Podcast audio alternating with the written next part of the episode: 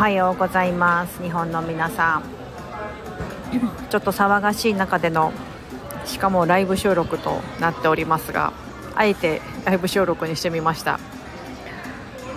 今日ですねアメリカはですねフォールバックと言いましてサマータイムが終わり1時間時差がああの1時間戻ってきたっていう感じなんですけど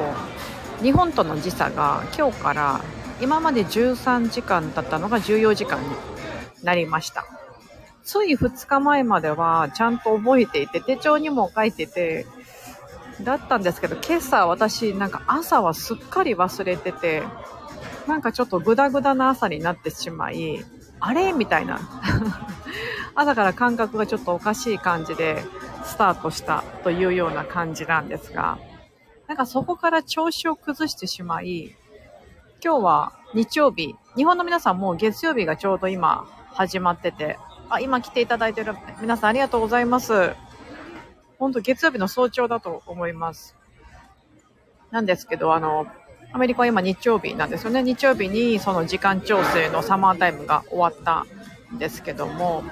まあ、これがね、年に2回あるんですよ。あの、サマータイムが始まる時と終わる時として、1時間ね、こうズレが生じるのがあるんですけど、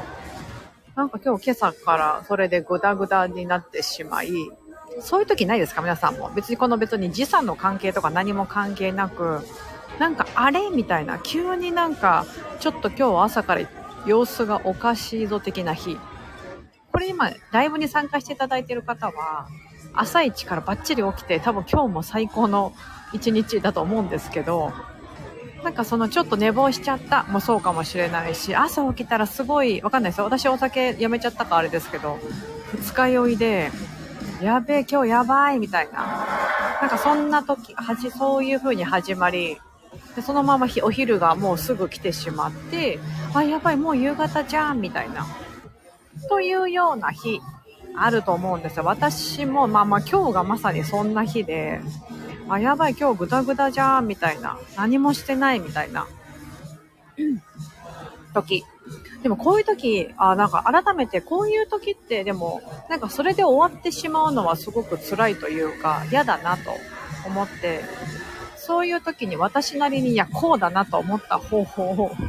今日ちょっと皆さんにお伝えしようかなと思うんです。あの、多分、そのグダグダだなってなった時って、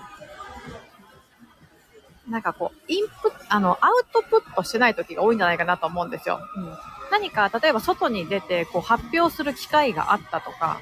ね、あの、仕事でプレゼンの日だったとかなると、なんかもうそれが自分の中の一大事というか、一つのこう、イベントみたいになるじゃないですか。そして誰かの前に発表するから、それが例えば失敗したとしても、まあ良かったとしても、失敗したとしても、まあなんかやったなっていう感じはあると思うんですよ。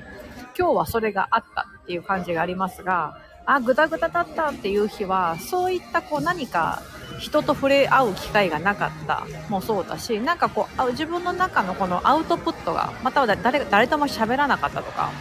気づけば子供としか喋ってなかったとか、ってことが結構あるんじゃないかなと思って、そういう時って、たとえそれが夕方になっても夜になっても、なんかアウトプットする場を作れば、例えば今日という日を、この、このグダグダだった今日という日を一回振り返ってみる。でも意外と振り返ってみると、でそれでアウトプットになるじゃないですか。誰かに喋ってもいいだろうし、書いてもいいと思うんですよ。ノートに書いてみる。今日の出来事みたいな感じで書いてみる。じゃあそうすると、意外と自分自身がいろんなことやってることに気づくと思うんですよね。あ、なぎささん、おはようございます。さすが美人は早起き。今日は、すいません、すごい非常に騒がしい中で、私今、近所のカフェに子供たちと来てるんですけど、今日はグダグダだったっていう一日をどうやってなかったことにするかっていう話をあ、あ、全然バタバタしながら、そうですよね、朝ですもん。日本は月曜日の朝ですよね。あ、豆ちゃんさん、おはようございます。初めて聞かせてもらってます。ありがとうございます。はじめまして。あの、いつももし、あの、お聞きいただいてる時があるならありがとうございます。嬉しいです。あ、ひなこさん、相馬のひなこさん、おはようございます。お、末っ子ちゃんがすでに起床で朝ごはんの支度中なので耳だけ失礼します。ありがとうございます。そうですよね、なげささん。今、日本は日曜日、あ、すいません、月曜日の朝5時47分ですよね。はい。そうなんです。今、時差が14時間に広がっております。今日から。今まで13時間だったんですけど、これはですね、アメリカに住む私にとってはかなりの大打撃なんですよ。この冬のシーズンというのは日本との時差が広がってしまうので、日本の皆さんとこうリアルタイムで何かこう話す、まあその画面、面と向かって話すみたいなことの時間が非常に狭まってしまって、めちゃめちゃちょっと辛い数ヶ月を今から過ごすことになるんですが、でもね、それはもうしょうがないことなので、あの、そ、そ、それをありながらもどうするかってことを私はちょっと自分の仕事の中で考えていかないといけないなというふうにして思ってます。あまゆ、まゆみなさん、おはようございます。お、うっすら明るくなってきました。お、6時くらいだともう明るくなってくるんですね、日本だと。今ね、アメリカだとね、もう7時にならないと明るくならないような感じになってしまって、めちゃめちゃ、あの、もう早くなっちゃって。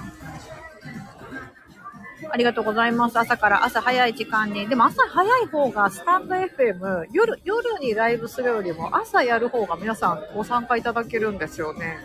やっぱり皆さん、こうスタイフ聞いてる方っていうのは、朝早起きで、朝そうやってこう情報収集だったり、こう耳でこうなんか聞きながら何かしてるみたいな、めちゃめちゃなんですか、そのもう成功者パターンですよね。私も最近朝活始めたんですよ。なんですけど今日の朝は、もう本当なんかそのサマータイムの関係を持ってなんかすごいグダグダになってしまったり、で、おちびちゃんが急に早く起きちゃったりとか、なんかまあそんなこんなで、で、もう一回寝かせようとしたら、自分も寝ちゃって、みたいな、というような感じで朝活できなかったんですよね。そっからどんどんグダグダになり、で、そう、グダグダになった日、じゃその日をどうするか、あの、だと思うんですけど、もう私これアウトプットに尽きるなと思うんです。さっき言ったみたいに書く、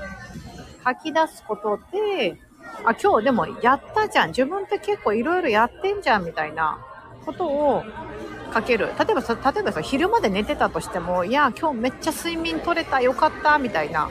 逆に元気だからあのお昼からこんなことができたかもしれないですし、うん、ぐだぐだだった家にいたかもしれないけどもでも家の中にいながらも何かしてらっしゃったと思うんですよ。別に YouTube でなんか動画見てた。じゃあ何の動画見てたのかそこから何の情報を得てみたのか。笑ったんだったら笑ったことでなんかこうちょっとハハハって笑えた。もいいことだと思いますし、うん。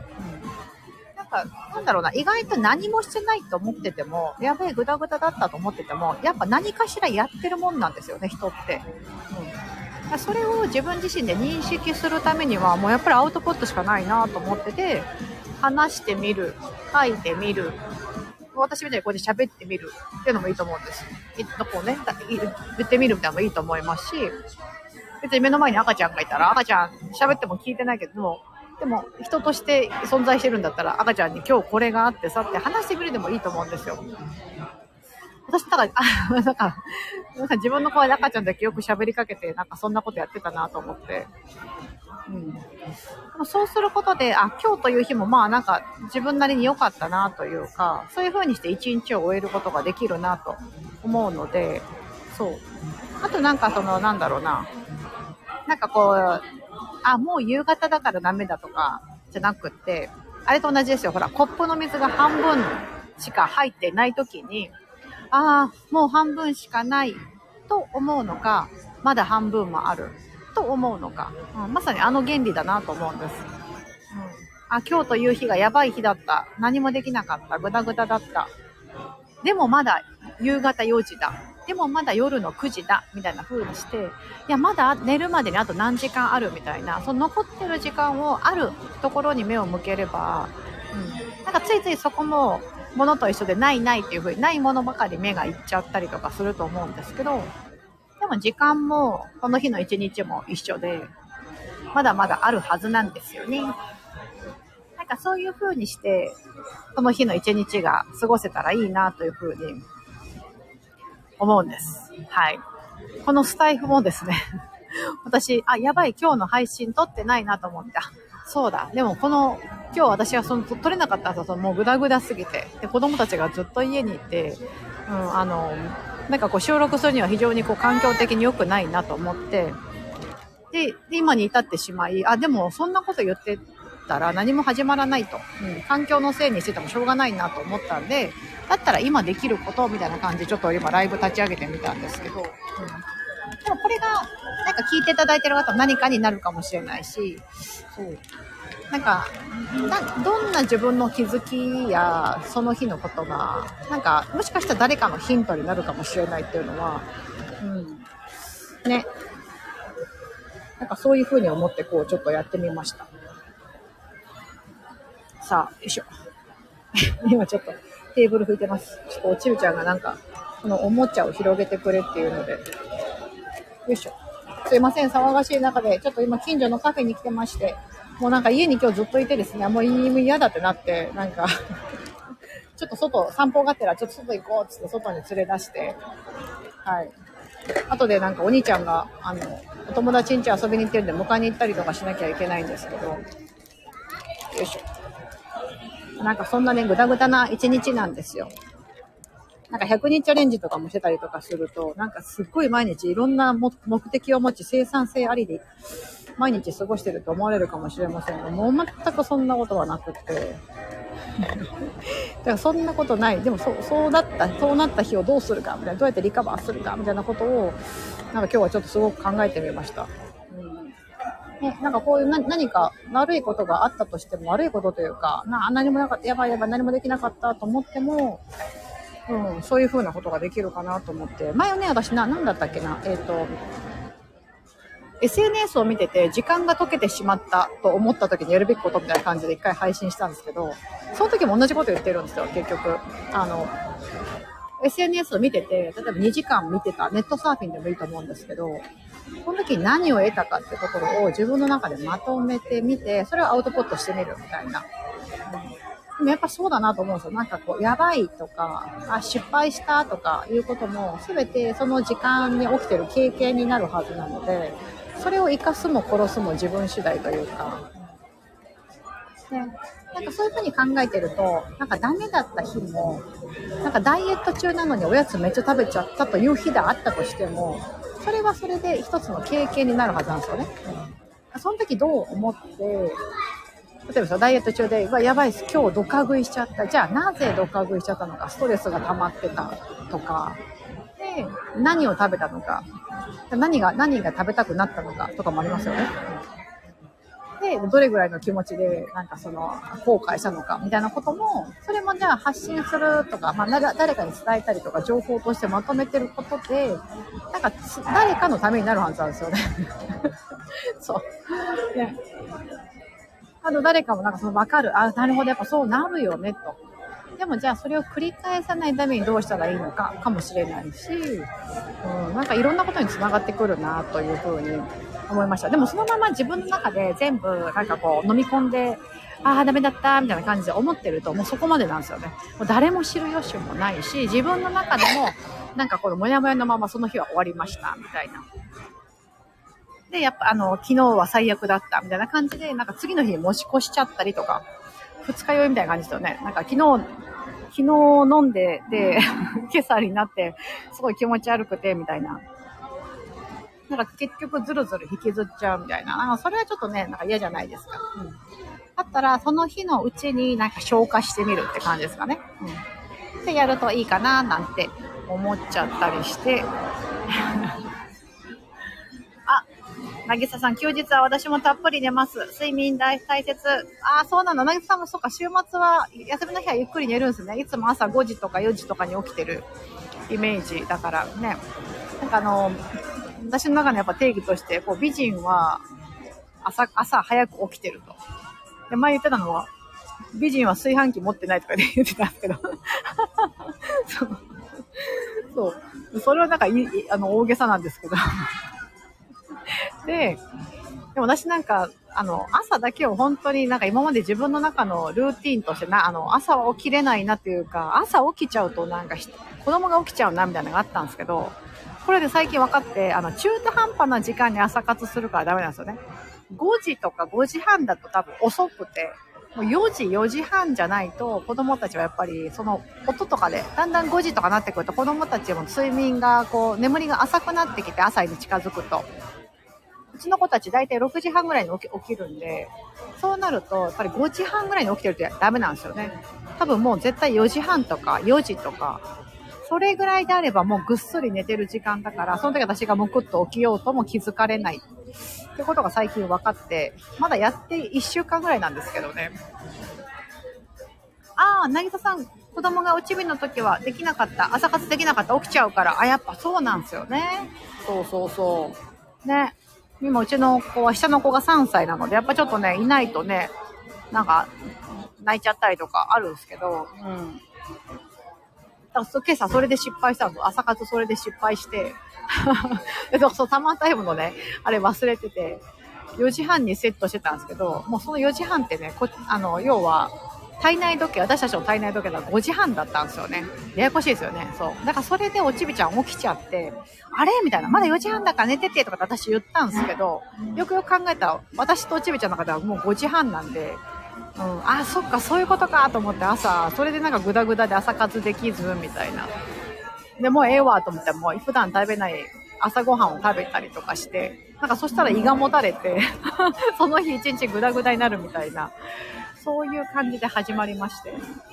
お、まゆみなさんは、まだ暗い中、起きられるモチベーションは何ですか？ああ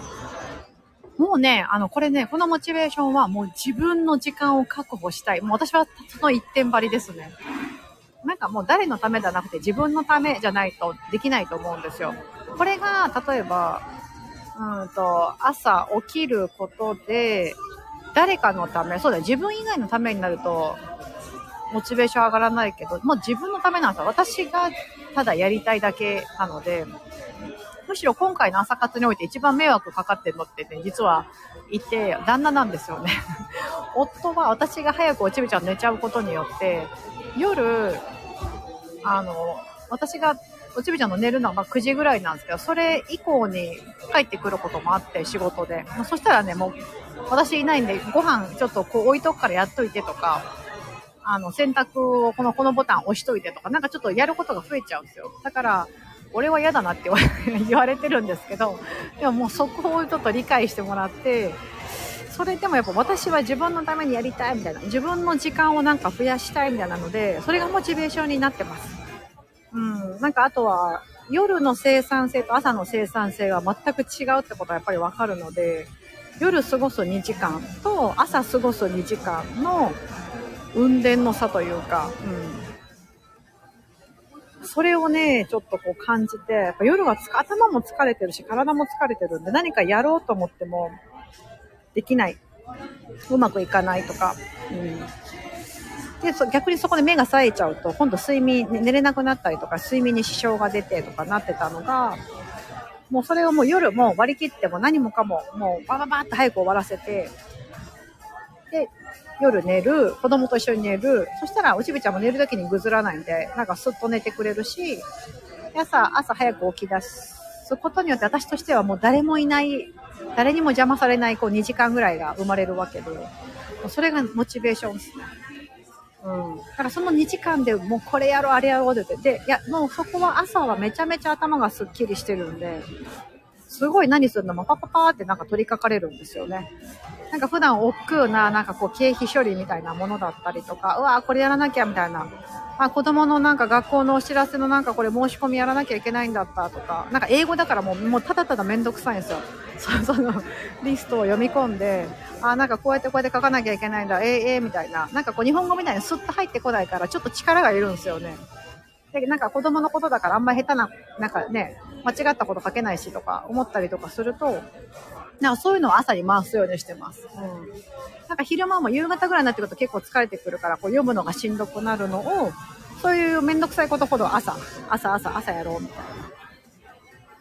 うんうんうん。あ、ひなこさん、そのモチベーション激しく同感です。あ、やっぱそうなんですよね。そう。もうまさに自分のためです、本当に。もう誰のためでもない。むしろちょっと迷惑かけてる人いるんですけど、もそこはちょっとご理解いただいて、みたいな感じで。まあ、まあ、唯一夫だけかな。そうですね。夫だけはちょっとやっぱり、俺はさすがに、そその9時に寝ることができないとか、まあそ仕事でね帰ってくるのが遅くなったりするんで、ね、やっぱそこするとこう、今こうちょっとずれたりして、そこは本人としてはすいませんなんですけど、まあ、ちょっとそこは理解していただきながらという感じで、今日はグダグダだった一日をなかったことにする方法として、まあ、アウトプットということで、朝活のお話とかもしてみましたが、財布の皆さん、ほんと早起き、素晴らしいなもう。あ、なるほど。まゆみなさん、なるほど。暗くて寒いとついつい頑張ろうと。うんうんうん。あ、だからもう、あの、寒いんで私も、なんか起きたらすぐ自分のためだけでヒーターつけて、みたいな。なんかぬくぬくした格好して、てます。ね、なんか寒いとモチベーションあかん。でもなんか一人のためだけになんかエアコンつけるのとかって思っちゃうじゃないですか。あ、でももうそこ関係なく、その分夜つけないからみたいな風にして、